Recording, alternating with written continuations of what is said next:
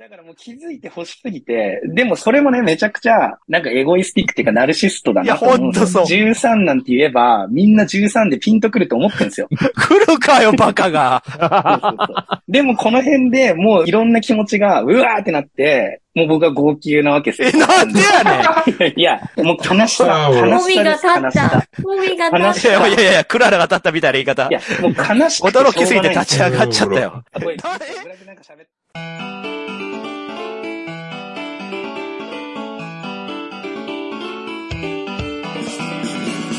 はい、始まりました、ホラボド今回は、もみたちはどう生きるのか？スペシャル後編でございます。よいしょ張り詰めたやめてください。あ、そっか。ということで、今回はですね、先週に続きまして、うんうん。君たちはどう生きるのか、はいタイトル合ってます、これ。君たちはどう生きるの？え、生きるか？生きるのか？もう、タイトル、タイトルさえ、あやふやなくらい私は、全くこの映画にね、テンションが上がらずに感想会を取らされたわけですけれども、それのはい。後編ですよ、今まさかのですよ。ね、2週にわたって。いやー、2週にわたって今回はその続きをはい。皆さんにお聞きいただけたらなと。あ、すいません、酢豚です。こんにちは。あ、そうでしたね。さらにこの後ね、元アークライトのカブラギ P、はい。ジェリージェリーカフェの猫間さん、はい。炭酸代表のあさとさん、うん。オインク代表の佐々木さんという超豪華ゲストでお送りしますので、おどけの話しようや。そのメンバーいや、そうなんですよ。いや、非常に、まあ、アカデミックというかはない素晴らしいメンツが集まったのに、このざまかよっていう、全然関係ない話しますけどう、ん。いやー、期待値高まったところで、よりね、オナニー力の高まった。やめてもらっていいその、後編聞くの、みんな嫌になるから、ここで。いや、もうみんな聞いてないですよ。こんな下ネタは一切出てこないんで、皆さん、安心して聞いてください。くアカデはいミックなんで。はい。前向きな話ばかりしておりますので、はい。はい。では、どうぞ聞いてね。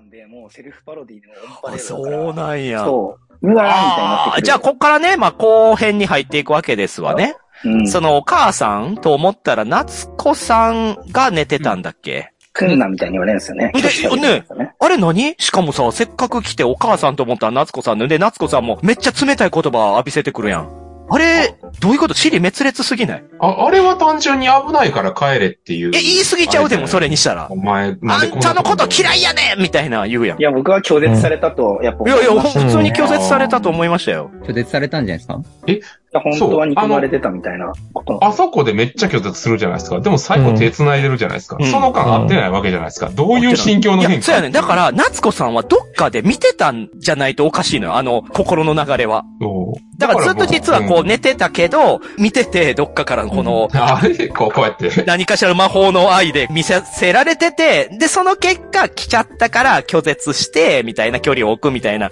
で、最後も一応いろいろあったから仲良くなってみたいな。いや、本当にね、夏子さんのポジションがね、意味がわからないんですよ。だから、あれはストーリーじゃないんですよ。いや、まあそうなんやけど、でも僕たちの目的は、お母さん兼夏子さんを探しに来てるわけやん。そうだね。うん。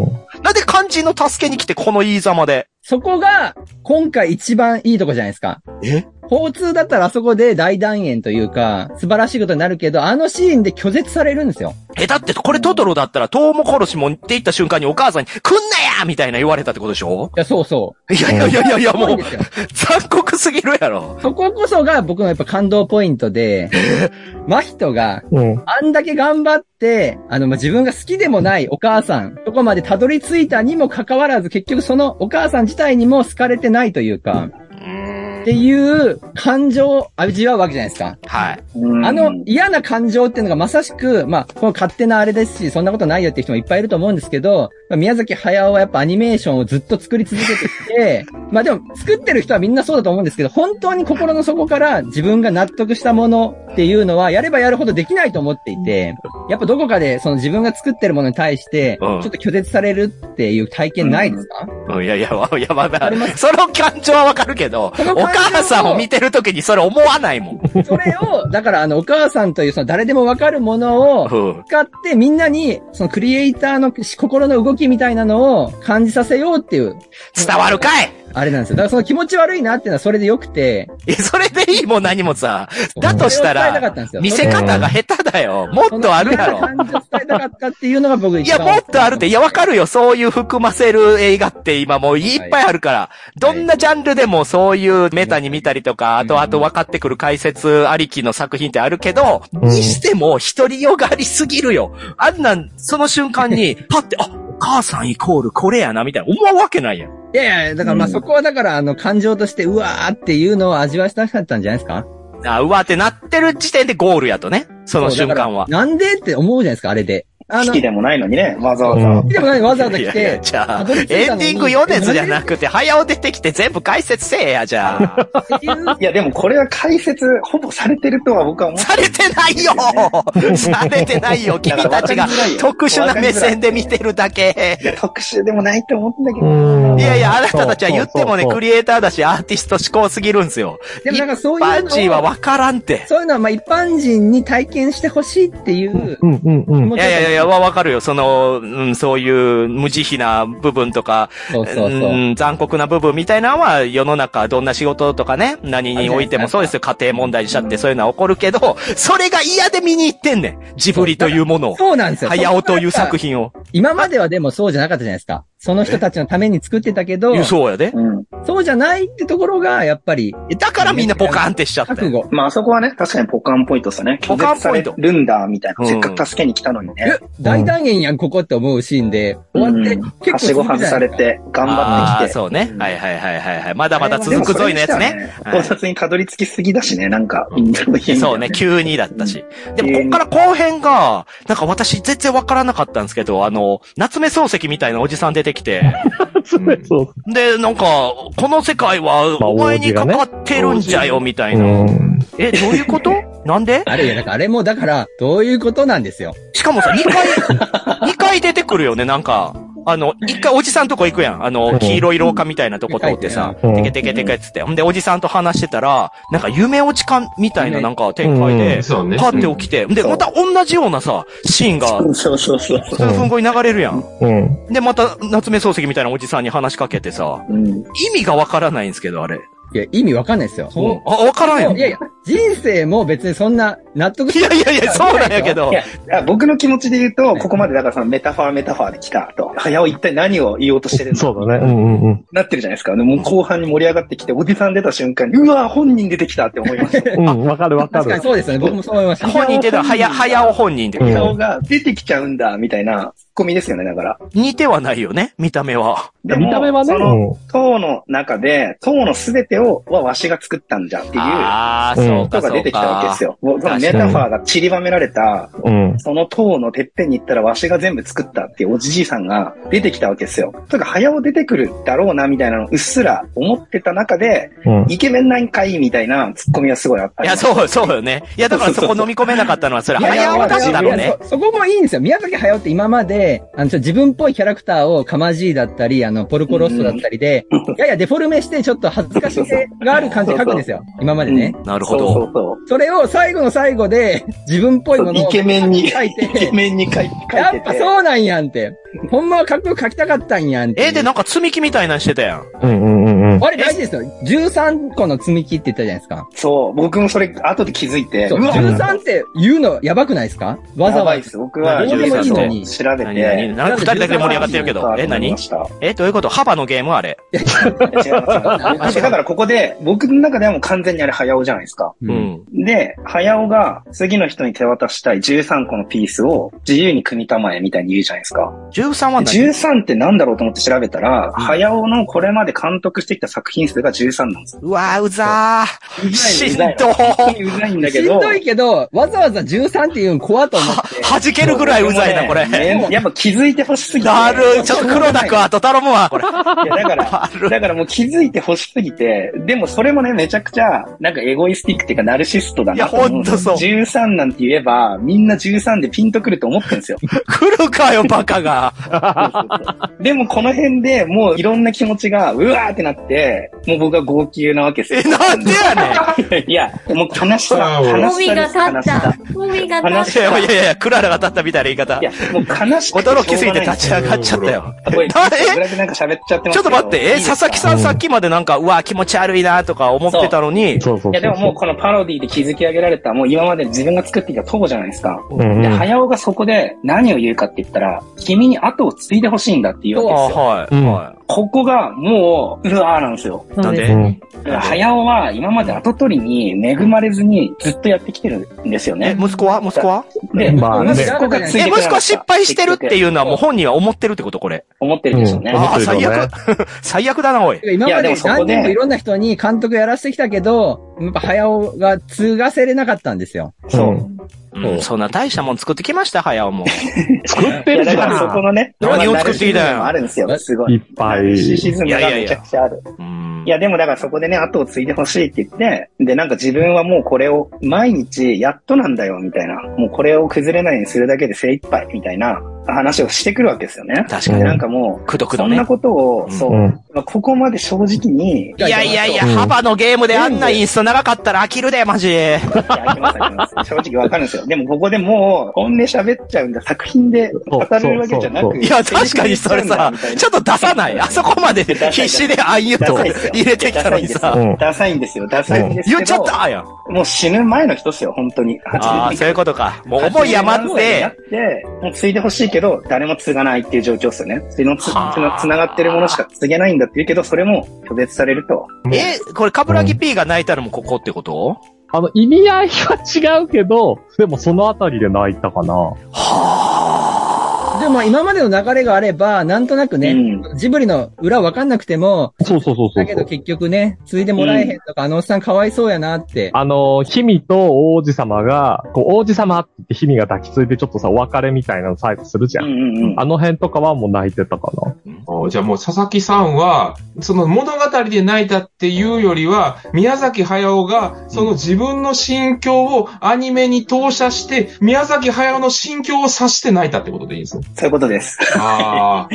いや、だから、でもこれはわかんないです。僕はもう自分がこう抱いた感想を大事にしたかったんで、そのうんうん見終わった後もいろんな感想サイトとか見てないんですよ、実際。うんはいはいはいはいはいはい。だから、わかんない。世の中的な解釈あとか考察はね、他にもいろいろあるかもしれないけど。自分はあれは早尾だと思ったし、その後取りがいない。自分はもう死ぬ。間もなくね。もう80何ぼですもんね。でしょうんそうアニメ作れないんですよ。弱いないいんでしょ誹謗中傷とかもあるやろうしね、弱さをに触れてるんやな、自分の。いや、やっぱその、う僕んじゃあ、インコ大王は何なん？う。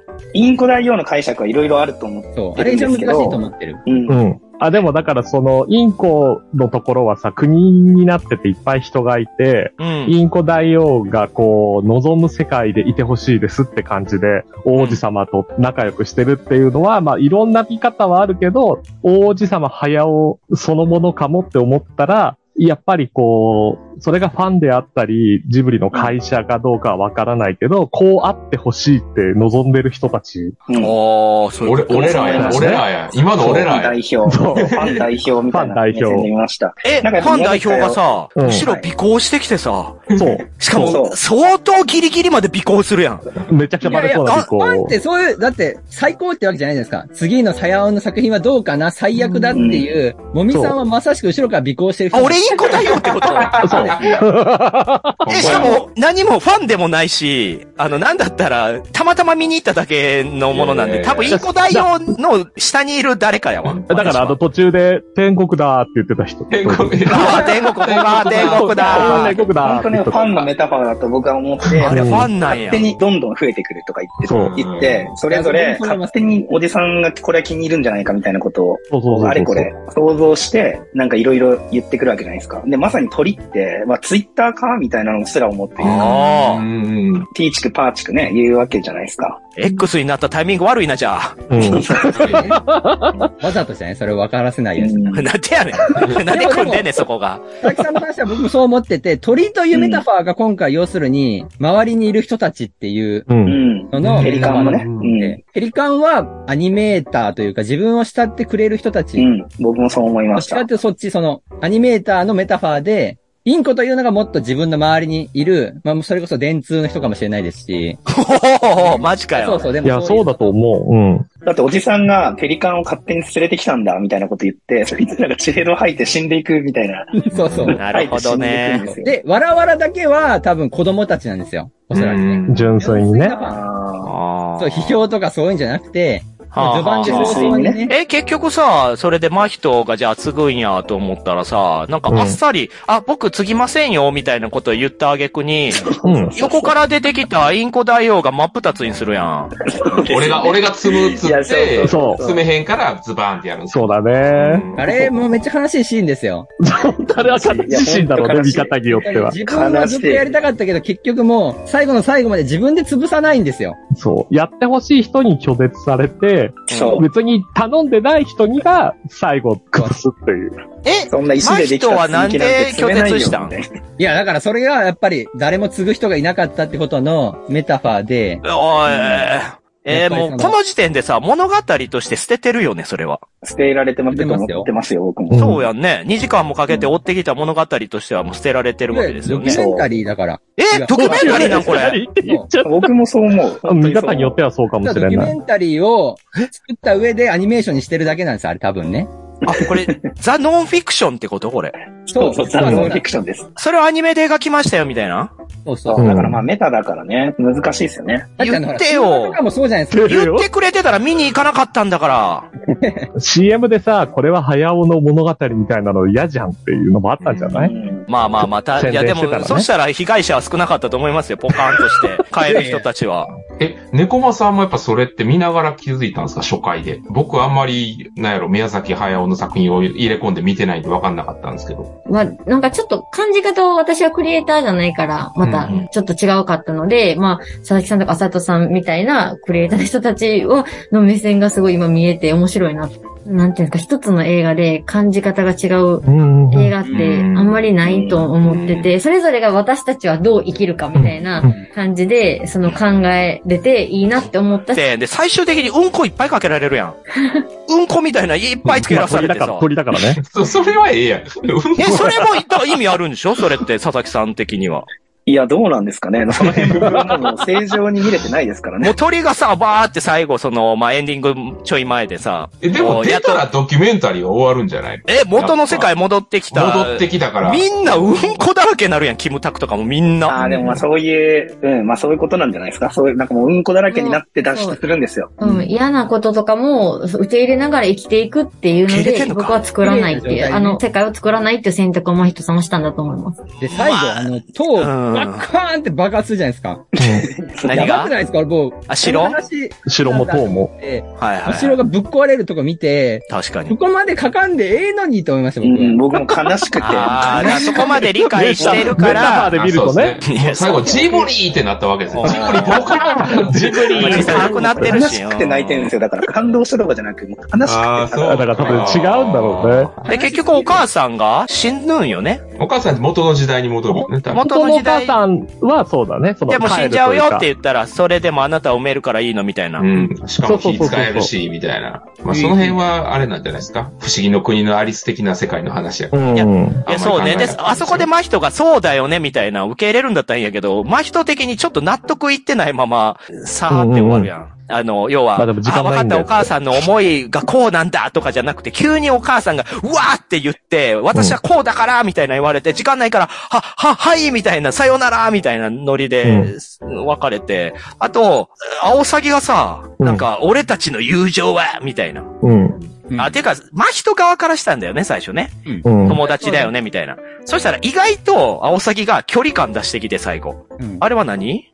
で、外の世界に出たら今までのことは全部忘れるんよね。お母もだからそのこと物語的な意味ではそうかもしれんけど、そのメタファー的に言うと、じゃあまあ、よよく言われるやつは、やっぱりあの、アオサギというのは、鈴木敏夫なんですよ。ああ、あんな黙でかい。ってね、塔に連れてくる。うん気持ち鈴木さんというのは、やっぱり宮崎さんの言う通りに作るわけではなく、怖いんですよ。ああ、でも鈴木さんこそイケメンやん、どっちかっつったら。あんな汚いおじさんみたいな感じで書かれても。もう宮崎さんから見えてる。あ、そうなんや。やらしい。やらしいわ。でも僕あれすごくいいと思ってて、ああいう敵っぽいやつと、まあ、なんだかんだ一緒にやっていって、最後友達だよねって言えるって、いやいや、でも、いやそんなでもないよ。よみたいな感じになってる。そんなでもないい。やいや、それがいいんですよ。だから、うん。矢崎駿からしたら迷惑かけられてるばっかりじゃないですか。青崎お互い様やろお互い様やろわかるけど、真人は一応宮崎駿でもあり、え、そうなん？と思ってます。その、要するに、夏目漱石のやつじゃないそうう一面はあると思う。まあ、リアルな宮崎駿というか、王子はどちらかというとジブリというその理想の宮崎駿というか、本来こうありたかったというか、そのジブリにおいてのって感じですけど、素の宮崎駿は真人なんですよ。うん。ある程度ね。でまあ、だから、真人は、早尾であり、昔の宮崎駿であり、だから少年代表だと僕は思っで、てて。自分を継ぐための人。要するに昔の気持ちを持ってる自分みたいな。そううん。あで、結局最終的に全部壊れたけど、残ったのは、あの、まあ、友情友達だよねって言って、そう、忘れるけどっていうあのやりとり。うんここまで来て残ったのって、あの、しょうもないアオサギとの友情を感じたわけじゃないですかあ。。ああ、確かに。すっげえしょうもないなって思った。いや、でしょ？あんだけやってきて、あの一言にしかないわけですよ。まあ、いわば。え、だって、あんだけやったけど、結局、何も変わってないやん。ええ変わってなくはないんですよ。え、どれどれ変わってる？か変わってると思うよ。うん。僕はこのね、ラストシーンはもう、だからあの、少年に対しての宮崎駿からのメッセージと考えると、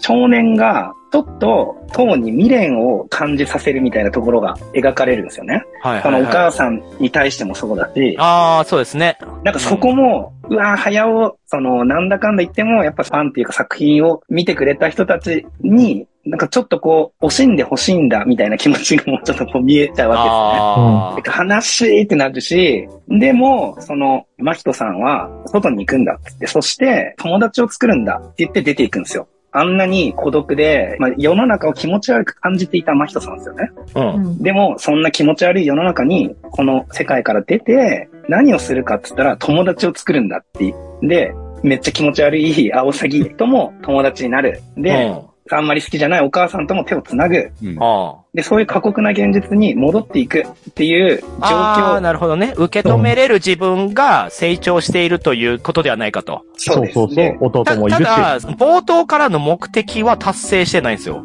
そうなんですよ。そこがだから、うん。あ何もそう、それはもうやっとポイントですよね。え、でも冒頭の目的が達成しなくても、人生ってね、その自分が思った通りはいかないけど、得るものはあるじゃないですか。でもやっぱその頭殴った自分のことを懺悔して、ああ、確かに確かに。そうではない。それは明確だった自分は前を向いて、うんその嫌な奴とも組んで生きていく。つうか、そういう風に生きていってほしいわけですよね、早尾は。その子供たちに。ああ、なるほどね。世の中現実ってもう気持ち悪いことがいっぱいいあるけどって、まあそれ自分の著作でもやっぱ言ってることだから、そこはわかるんですけど、そのうん、駆け込みすぎなんですよ、最後。わかりますよ。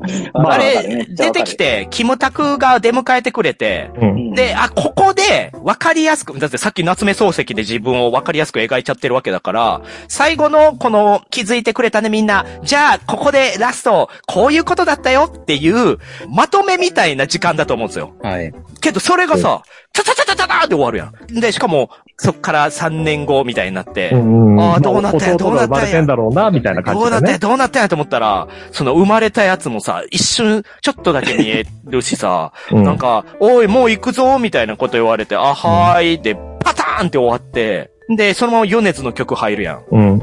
で、あ、じゃあ米津の曲の後ろでなんか描くんや、みたいな。ラピュタとか、これまでの作品もそんな感じだったし。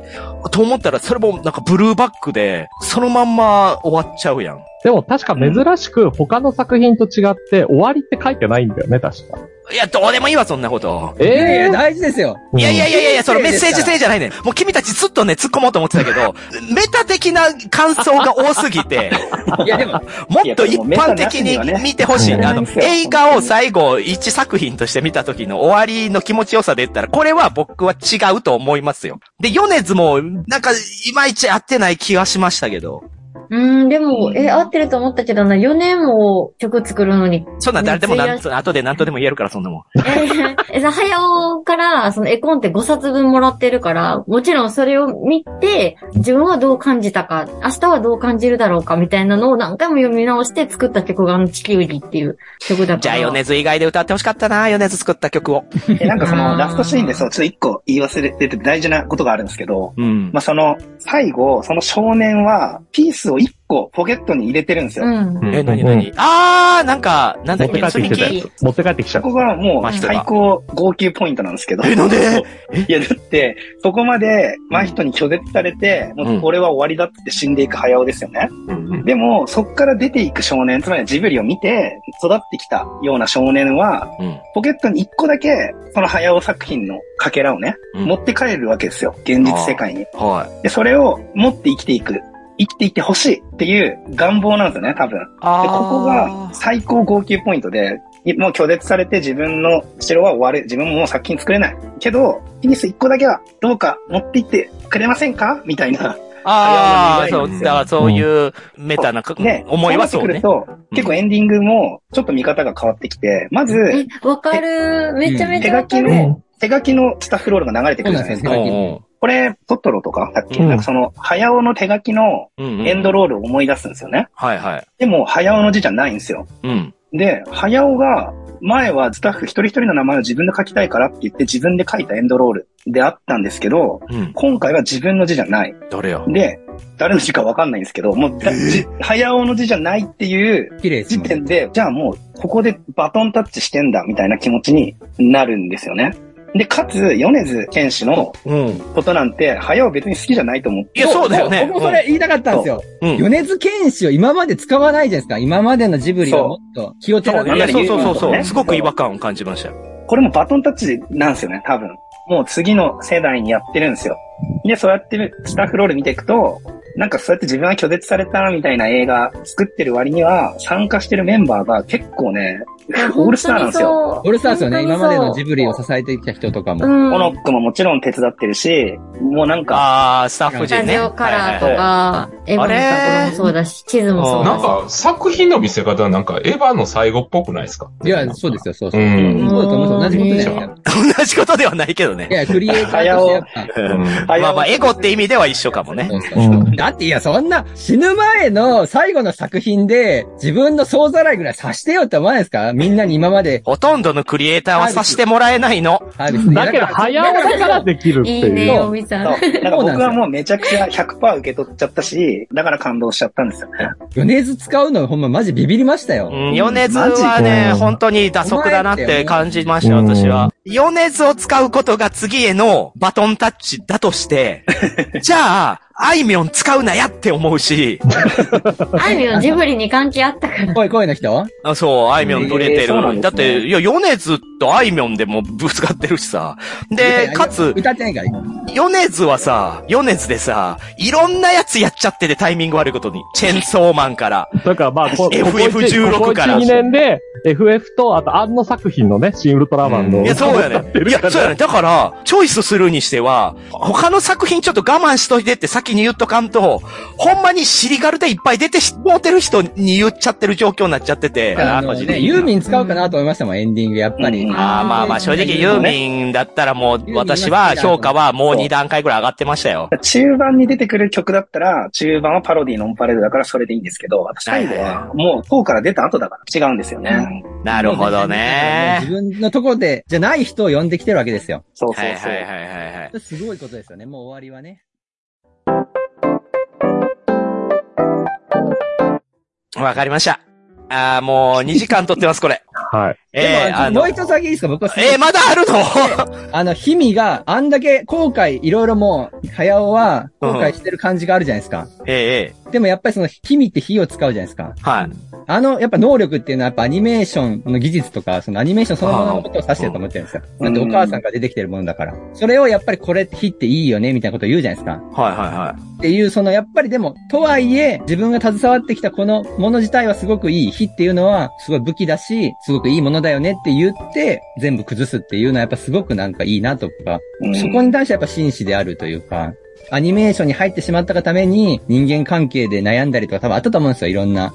っていう危険なものだけど、やっぱりこれってでもいいよねっていうのをちゃんと言わせてるっていうのも、すごくいいなって、僕は思います。その解釈なかったけど、それを炎でペリカン殺しまくるのとかめっちゃ怖いですねい。や、そうそう、だからそれもそうだと思って。なあ、あそれ。んだけそう、ペリカン殺しまくってるのにもかかわらず、もう、もうええか え、でも最後に僕もちょっとだけ言わせてよ。な。いやいやいやいや、うんちゃうねん、もうちゃうねん、ちゃうねん。もう、もうな早尾のメタ置いといての感想。えーいや、ちょっと待って待って待って、もう、もう、えもうちゃうねん、もう、お腹いっぱいやねんまあでも、一般、一般的なね、その、うん。やつは聞きたいよね。一般的、いや、そうですね。俺も一般的ではないんだよ。いや、じゃあ言いたいことはわかるんだけど、いや、え、インコ、インコめっちゃ可愛くないですか？インコ。あインコ？インコ可愛かったから。あの、なんかマイカさんが、こうやってあの、手錠かなんかで、そうそうそうそう。捕まった時こうね。やって、なんかペロッみたいな、うんわかります？なんか包丁研いだりね。包丁みたいな、ペロッみたいな。ああ、確かに、あそこなぐみシーンね。いや、めっちゃ可愛くないですか？なんかもう、え、可愛いって声出ちゃいましたもん。わかるわかる。フライパンで気絶してるとことそう、とかもうかね。めっちゃ叩いたりとかして、あーとか言って倒れたりとか、うんあの、なんかうごうごしてるところとか、うん。それめっちゃ可愛かったです。終わり。いやー、ありがたい。あー猫間さんでね、ちょっと今癒されましたけれども。の感想がね。はい。まあまあまあ、言いたいことはそれぞれあるでしょうがですね。えー今のところ2時間10分撮ってまして、めっちゃいいこと言ったのにね。めっねちゃいいことちゃうで。なんだろうな。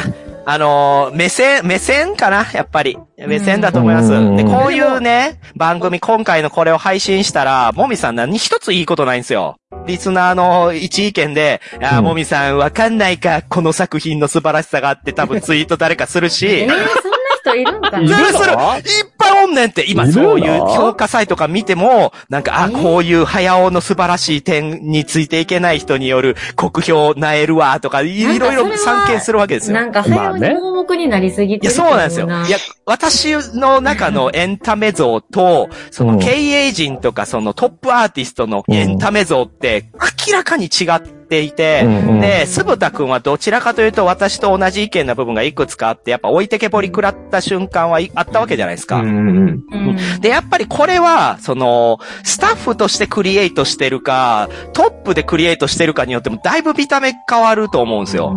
うん。で、私はどちらかというと、早尾的ポジションの人にブンブン振り回されて困ってるリーダーなんで、うんあのーやっぱね、佐々木さんとか浅戸さんのその考察を聞いて、あ、面白いな。なるほど、そう考えるとこういう受け取り方って面白いなとは思う反面、めちゃめちゃヘドが出ます。あの、ペリカンですね。いや、ペリカン、ペリカン、まあ、そう、ペリカンポジション。もうそういうところを楽しむ作品って今世の中でいっぱい溢れてるのに、まるで自分だけがそういう頂点に達してるかのようなものの見せ方をするのは、もう今の時代はナンセンスだと思うので、総じて思ったのは、ご苦労様でした、早尾さんっていうのが最後の私のうん感想でした。うん。もうその最後にオナニーとかエゴぶちまけまくって、あはいはい、なんか全然美味しくなかったよ。でもまあご苦労様でしたっていう感想っすね。いいんじゃないですか、それで。だから私は今回のこの特集やりたくなかった。もうみんなでモミさん埋めるしかない。いなんでやねん、なんで死んでんねん。や、ペリカンだペリカンやから最後埋めてくうわー言ってね。うんまあでも、いやでも、僕も正直ストーリーはそんな面白くなかったんで、うんこういう見方をして楽しまないと元が取れないなということやだとしたらもっとね、あると思うよ。せめてね、パンフレットは間に合わせないとダメあもう明日だ。もう明日だ。あれ11日パン発売ですフレット。って間に合わなかったんだ。いや、間に合わなかった。出さへんかったんじゃないの？えだから、そう、うん。俺、徹底的にそういうのやらないから、出さないと思って今日喋ったこと全部そのまま帰ったら、ウケるよね。それはそいれで。やー、やだなどうすいやる全然ちゃうかったらどうする？それいや、こそ面白い。だからそういう手を差し伸べないのも、今までの自分を否定してるんじゃないかなって思うんですよ。これまで作っていて応援してくれてきたみんなに対して、クイズゲームをひたすらやってるような状況だったわけじゃないですか、この作品は。許してあげてよ。いや、それが、ぱこれを出すからこそ、後継者がいなかったんだろうなと僕も思います。いやいや、だからそういう事情もわかるし、大人の都合とかいろんなものをメタ的に描いてるものですってわかるんだけど、ジブリを見てきた人は、いろんな世代でいろんなタイミングから入ってきてるわけですよ。うんうんうん。だから、ナウシカとか、それ以前からずっと見てきてるわけじゃないし、うん作品で見てる人の方がほとんどで、人物としてはほとんどの人が見てないんですよ。うん。で、それを、早尾だから見に行こうって思わせた挙句にこの手を打つのは、非常に残酷だなと、やっぱ思うので、その、うん分かったふりする人も自由だし、実際に分かった人もいいとは思うんですけど、これを、その、後世の人が、え、いい作品でしたねとか、もしくはそれに続いて私も同じような撮り方を最後したいとか、うん今後のクリエイターが思うんだったら、心からやめてほしいと思う。確かにね。もうそれはもう、でも、それ理解してじゃないですか。そう、え？2年後ぐらいに見たら、結構いい感想になるかもしれないですよ。僕もハウルとかそうだったんですよ。やっぱ上映の映画館で見たら、あんまピンとこなかったけど、後から DVD で見たら、気づくことが多くて、好きになったんで、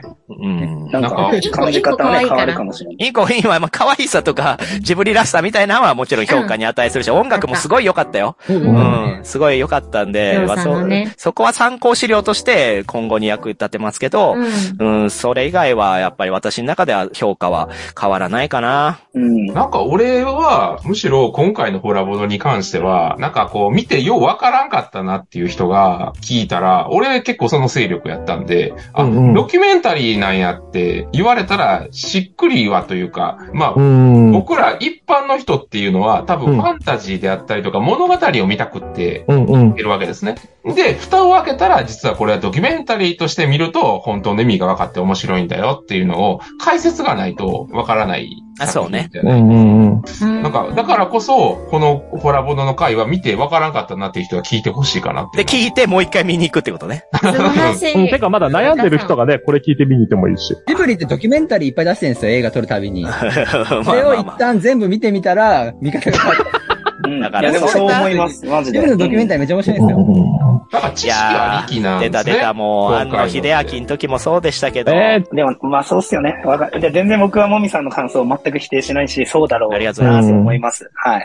僕逆にあの作品をそういう風に見ちゃうんで、新仮面ライダーおもろいって、うん私、エヴァンゲリオンマジで何一つわかんない。それが同じ多分現象多分同じが。感じなんですよね。何もわかんない。まあまあそうですね。そうですね。新エヴァンゲリオンに関しては、私も猫間さんと同じ感想ですけど、ちょっとやっぱりその、そう、うん。あいいよ、かぶらぎくん、言いたいこと。言ってね僕は結構2回泣いて、1回目さっき言ったとこなんだけど、2回目で泣いたのが実は映画が終わった後で。すごい願いが自分の中で起きちゃって、あのー確かにこの映画ってすごくわかりにくいし、置いてけぼりだし、隣で見てたなんか女の子二人組とか、私バカだから全然この映画わかんなかったわっつって帰ってったのね。なんだけど、その全員が全員そういう風になるかって言ったらわからなくて、で、あの、同じように、まあちょっと比較出したのもあれだけど、鬼滅の刃とかめちゃくちゃ、まあ僕も面白くて全部見てるんだけど、うん。なんだろう、すごくあれは丁寧で分かりやすいから、まあぶっちゃけスマホ見ながら、ながら見してても話が分かるぐらいすごく丁寧に作られてるのに対して、ものすごく対極的に分かりづらい。ながら見で見てても分かんないし、真面目に見てても分かんない。うんでも、そういう映画をなんか見たときに、監督の意図はどうこうっていうのでもいいし、純粋に映像作品としてなんかすごい絵が綺麗だったとか、まあでもこういうシーンが良かったとか、まあそれこそ鳥が可愛かったとか、なんかそういうのでなんか一つでも得るものがあるたらいいなというのと、なかなかそういう映画って、やっぱ宣伝がつくと、マニア向けに宣伝されちゃったり、逆にマニア向けなどに大衆向けに宣伝されて、違う観客が来て文句出ちゃったりってやるから、今回みたいに何も言わずに、こう見ていいですよっていう、一種のお祭りみたいな、なかなかできない企画そのものがすごく、それに感動して、うん。そういうのを持ち帰れるような作品とかが今後出てってほしいなという、なんか願いがあって、わかりやすいものだけになったら嫌だなっていうのがあって、この映画はそういう意味でちょっと感動して泣きました。うんあー今聞いて感動してますもん、なんか。こういうのはスーパーいや、私はもう完全に真逆です。クリエイターとしての考えで言えば。うん作品に裏側を見せるべきじゃないんですよ。作品で受け取るものは裏側じゃダメなんですよ。うんその、その作品自体の楽しんでもらわなきゃいけないんで、それが商品なんですよね。そういうところで言うと完全に今回のは100%自分のエゴをぶつけたものであって、で、それはもう私はお金を払って見るものではないなっていう。うんで、その感じ取ったものから、裏を気になった人が調べるとか、そこから見えるメタの楽しみ方とかはあっていいんですけど、ここまで全面的に私の生きてきた道を見せてあげましょうみたいなノリで出すのは、早尾が最後であってほしいなって。うん、まあ、まあ難しいな、そこは。まあまあでも、感の、情としては、もう本当に何も残らないすごく楽しい作品ってのがいっぱいあるわけじゃないですか。そういうのもあるけど、そうじゃない、あの、宮崎駿のっていうのはその作品でしか味わえないわけじゃないですか。うんうん。そう思います。だ僕は、まあこれはだからね、この作品単体で見るっていう見方も全然あると思うけど、うん。その宮崎駿のサーガとして見るとめちゃくちゃ面白くいいんですよね、本当に。それは分かりました。伝わりました。まあだだから見方は多様ですからね、なんかそこを別ですねに否定はしないですけど、だから鈴木敏夫プロデューサーがそのインタビューで、今回その宮崎駿の企画書ができてきた時に、なんかすごい悩んで、やっぱ脳を出そうと思って、うん。宮崎駿のスタジオに行ったっていうインタビューがあったんですよ。へー。そしたら、宮崎駿が、何も聞かずにゆっくりコーヒーを入れるんですって。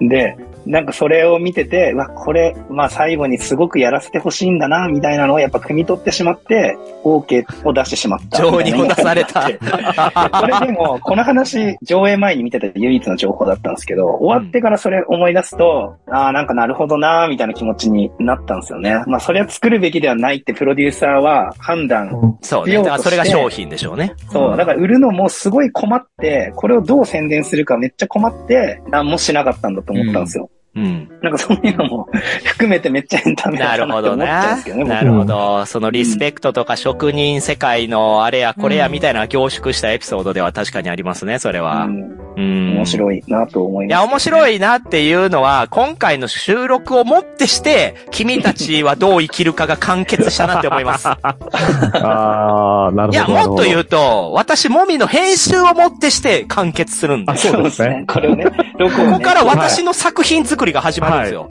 君たちが好き放題、おしっこかけまくったわけですよ、この、はい、ねエンタメにしてください。私に。で、それをなんとか番組として短縮させて配信する私自身のこの後の行い、はい。絶対文句言うなよ。でも、カメラギさんの最後のやつ、カットしないでほしいな。え誰の？いや、最後のカメラギさんの。無理だよ、もう。二人が好き放題言ったんだから、三人もおったらもうわけわかんなくなるんだから。いいけど。誰かおらんかもな。いなくなってる。誰かおらんかもしれんわ、最後。自己紹介からね。あれ自己紹介もうあれみたいな。5人。人でお送りしますになってるみたいな。やっぱ多勢に無勢だったわ。思った以上に猫間さんも向こうに行っちゃってるしさ。うんそんなことないですよ。私多分唯一クリエイター側じゃないと思うから。いやいや、でも思った以上のジャンキーだったもん。うん。え逆に、その、じゃあ、そのスタジオジブリを出て行った人たちの作品についてはどう思うんですか？例えば、直近出たら、スズメの戸締まりとか、そういうのはいいと思ってるんですか？ああ、いい、うん私はいいと思いますよ。やっぱ少なくとも、その見てる側に対してのプレゼン能力っていうのを見せつけてくれてるんで、私は商品として素晴らしいものだと、そのヒットするヒットしない置いといて、うん。そういう嫌い、そういう人たちの思いみたいなのを私は感じ取る。やっぱ、うん世の中に物を売り出すっていうのは、デザイナーだけじゃないんですよ。営業してる人、売り込む人、買う人、お店の人っていろんな人が関わって、まかり通っている流通なので、うんそういう人たちをないがしろにするようなことになっちゃうなと思うんですよ。大げさに言えば。今回のものが評価されてしまうと。だからそこで働く私なんかからすると、やっぱり、その、どこまで行っても、独りよがりな作品だなと思ってしまうなっていう。まあでも、言っても僕あの、ジブリランキングつけたら、普通に最下位に行きますよ。なんでやねんおいそうなんそれはね、僕も同意です。わかるわかる。それはわかるわかる。なんでやねいや、もう一回しか見てないもんだって。んもういいよ、これオチにしよう。もういい。最下位かい。わかりました、わかりました。はい、はい、終わりましょう。もう2時間半撮ってるんで。すごいな。本編より長なってるやん。楽しみにしといてくださいね。楽しみにしてます。はい。最近なんかあよかったですの、関係ない話でいいですか？いや、いいよ 誰が関係ない話今から聞くね。いやいや、ポッドキャストの文字起こしサービス出ましたよね。その話はどうで、でもいいよもみさんのやつ、やっぱ聞きたいけど、ちょっとやっぱ長いなと思ってきまいや、した。長くしてんの誰やねんはいでもなんか長く、してんのぜひもみさんもあの、めっちゃ。死んでる人に塩かけるのやめてもらっていいもう死んでんねんから。最悪です。はい、じゃあ終わりましょう。終わりましょう。ここまで聞いてくれてる人いるのかしらねわかんないけど。そもそも。この作品を面白くなかったと思う人、まず今回聞いてないしな、多分な。本当に？思んなかった人の方が聞くんじゃない？そうかな。はい、じゃあうん最後のいつもの言って終わりましょう。はい、ここまでお聞きいただいた皆様ありがとうございました。ありがとうございました。はい、ありがとうございました。ありがとうございました。今回お送りしたのは、次、あさとさんに会ったらビンタしてやろうと思ってるもみ。実は崖の上のポニョまだ見てない酢豚。おい。強い女が好きなので、えーもっと夏子の弓さばきを見たかったカブラギ T。ジブリパーク2期、明日チケット発売絶対に取りたい猫マン。シェヘドハクペリカン佐々木。ストーリー裏のラジャーのあさと。でした。チャオチャオ。チャオチャオ取るんじゃなかったよ。